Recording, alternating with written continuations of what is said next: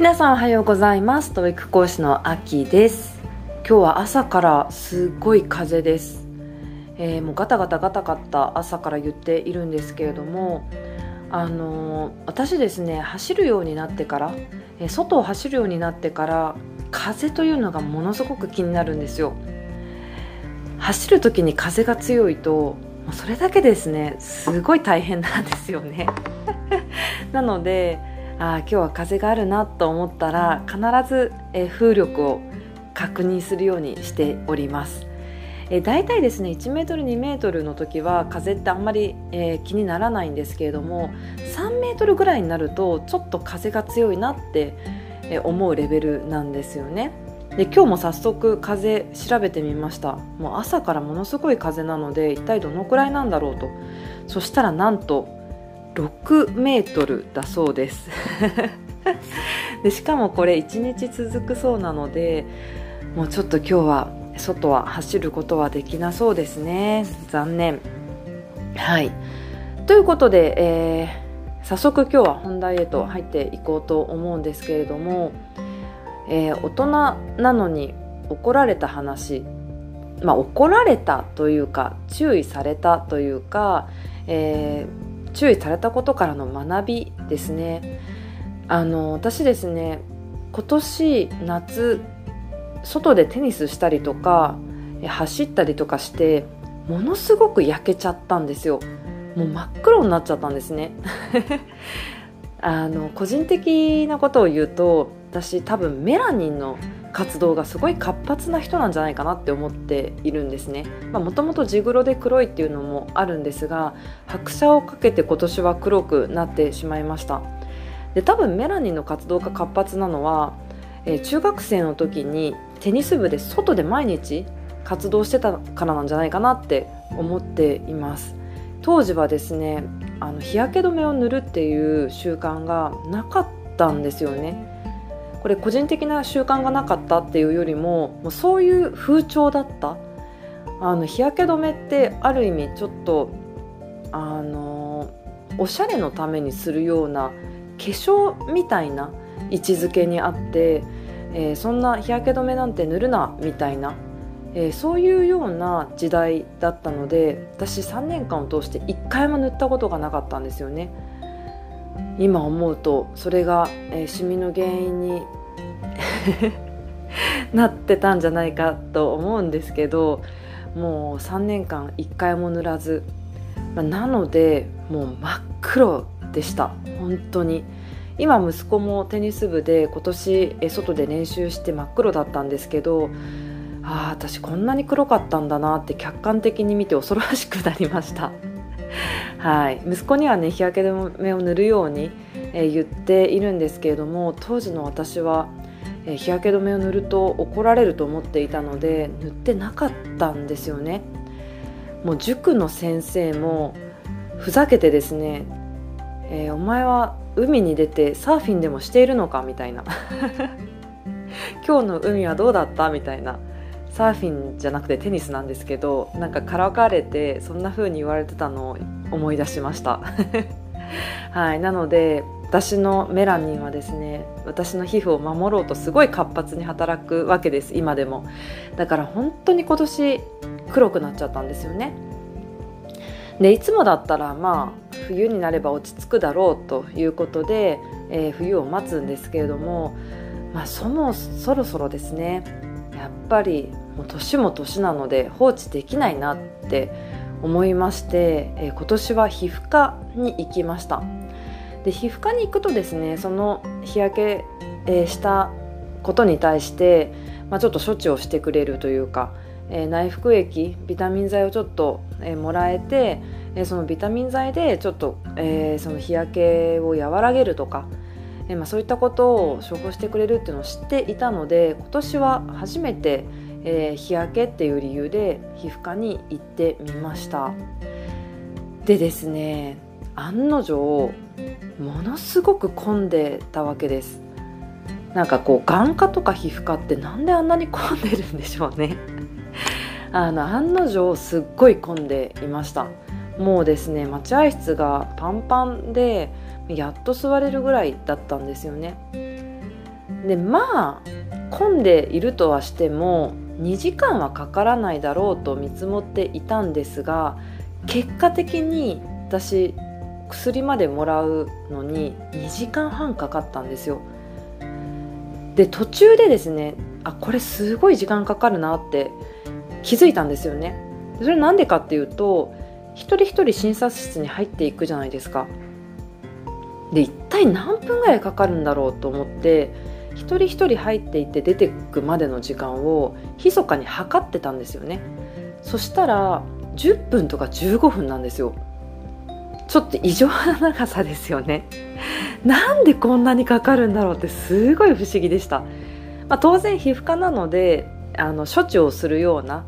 えー、なんかこう湿布したりとかなんかこうイボとかできちゃったらドライアイスで焼いたりとかするじゃないですか、まあ、そういった処置があの当然あるので長くなる人もいるのは分かるんですけれどもでもですねほぼほぼ軒並みどの患者さんも10分以上はかかってるんですよ。なんでなんだろうと何をそんなにやってるんだろうって気になりますよね。でただ私の案件自体は、まあ、日焼けしたから薬くださいっていうことだけなので、まあ、そんなにですね時間かからないでしょうって。まあかかっても長くて5分じゃないかって見積もってたんですね。でいざ私の番になりました。もうすぐ終わるつもりで もうすぐ診察室からですね出てくるつもりで入ってたわけなんですけどあのそこでですね初めて気づきました。なんでこんなに長くなるのか。それなんでかっていうとあの診察だけでとどまらなかったわけです。あの先生がですねめちゃくちゃ丁寧だったんですよね。なぜ日焼けが起こってしまうのか。あのちょっとしたプチ講義が始まりました。あの先生もですねご自身でも日焼けをしないようにすごく対策なさってる方みたいでなんならですねあのしてたマスクを外してほら肌綺麗でしょっていうことを見せてくださったんですけれども、まあ、確かに綺麗なんですよね。なぜ日焼けが起こってしまうのかどういう対策をしなきゃいけないのかっていうことを今節丁寧にですね説明してくださいましたえなんならですね分厚い専門書を取り出してくださってほらここにこうやって書いてあるでしょみたいなレクチャーを受けました。はい。あだからこんなにかかってたんだなと。はい。あこういうお医者さんもいるんだなって思いました。あの患者さんの抱えてる問題を解決するだけではなくてその問題を起こらないようにするために一人一人にレクチャーをするっていう、まあ、そういった診察をのスタイルを取る先生だったわけですね。でですね、えー、その時のレクチャーの一つの中にちゃんと日焼け対策はしてますかっていう もうねですね1枚の紙になって日焼け対策をの10箇条みたいなのが 書かれている紙を出されて、えー、説明してくださいました。まあ、これがですね非常にま有益だったんですね。で何が有益だったかっていうとあのその中の、まあ、9割近くは正直自分で考えれば分かることだったんですよ。まあ、例えばですねじゃああなた道を歩いてる時に外歩いてる時に毎回ちゃんと日傘と、えー、つばのあるまあつばの大きい帽子かぶってますか？とか、まあ、確かに日焼けしたくないんだったら傘、えーと、帽子で防げますよね。であとは、まあ、一年中日焼け止め塗ってくださいと、えー、その効果が高いなんだろうあの数値があるんですけれどもその一番数値の高い防御力が一番高いクリーム塗ってくださいとかあとはマスクえー、マスクも普通のマスクではなくて UV 効果のあるマスクを絶対してくださいねとか。でそういった対策をえー、洗濯干す時ちょっと外に出るもう本当に数分とかそういうレベルでもちゃんと、えー、対策してくださいねとか、まあ、確かに言われてみれば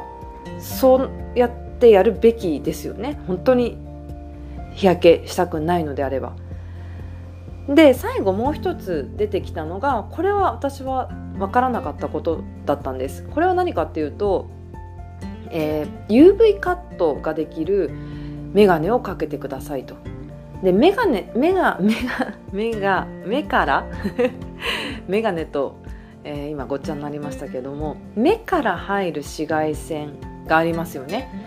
でその紫外線を受けて、えー、脳にこれは紫外線があるよと、え、脳に伝達してメラニンを出すっていうそういう流れが一連の指示系統があるのでまずは目から入る紫外線をシャットダウンした方がいいと。なのでサングラスももちろんいいんだけれども普通にですね UV をカットしてくれる伊達メガネとかもあるのでそれを必ず外に出る時にはつけてくださいって言われました。ああこれは知らなかったなと思ってなるほどって思ったんですよね。で私ですねこれで何が言いたいか、まあ、言ってみればお叱りを受けたわけですよ。あなたそもそも内服液くださいって言っていますけれどもこういった対策してるんですか？っていうことなんだと思うんですよね。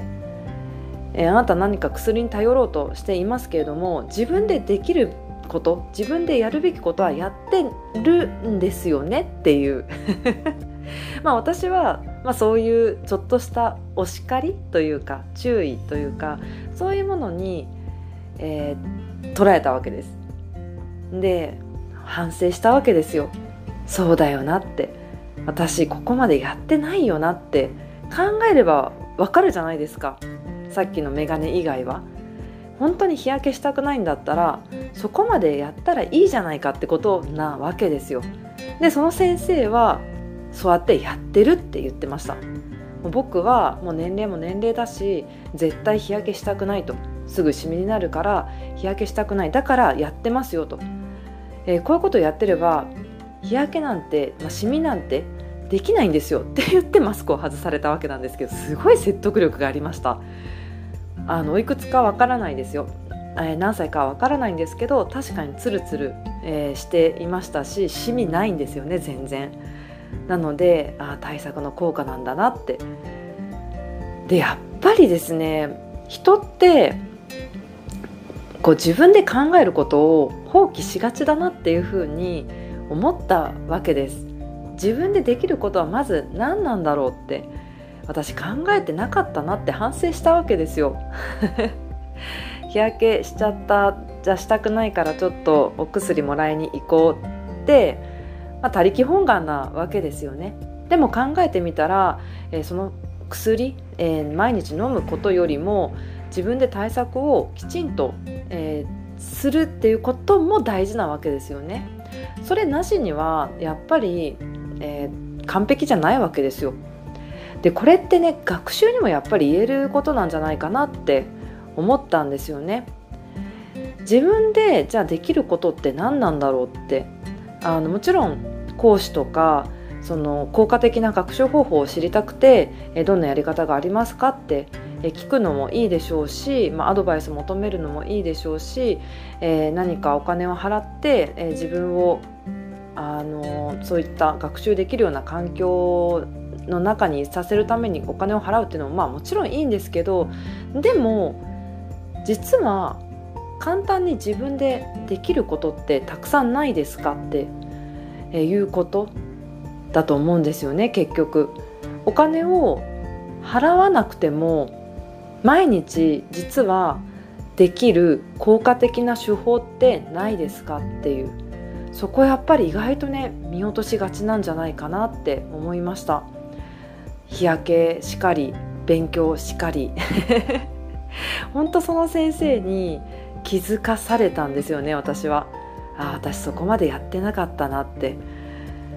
あのそんなこともやらずに薬くださいって言ってる患者が多分ちょっと腹立たしいんでしょうね。なんなら今日日傘ささずに来てましたみたいな。なんでって思うんでしょうね。それで日焼けしたくないってどの口が言ってんだよって多分思うんでしょうねだから一人一人に時間かけてそういったことをレクチャーするんじゃないかなってすごく納得が いきました。はいえー、皆さんもですね何かやろうと思った時にまず自分の頭でですねやれることないのかなってどんなことをやったら効果が出るんだろう、まあ、もちろんその後でね、えー、思いつかないことを他人に聞くアドバイスを求める、えー、お金で解決する、まあ、お金で買って、えー、そのツールを買う環境を買うってことはいいかもしれないですけれどもでもでもですね、え毎日できること毎日日々自分で考えて、え効果が出そうなことっていうのは実はたくさんあるんじゃないかえー、考えてみてください。ということで、えー、今日はですね私は 床の先生から、えー、学んだことをシェアさせていただきました、えー、ぜひ身近なこと自分ができること考えてみてください。ということで、えー、今日も最後までお聴きいただき本当にありがとうございました。皆さんの英語学習が楽しいものでありそして効果的な結果が出るよう応援しております。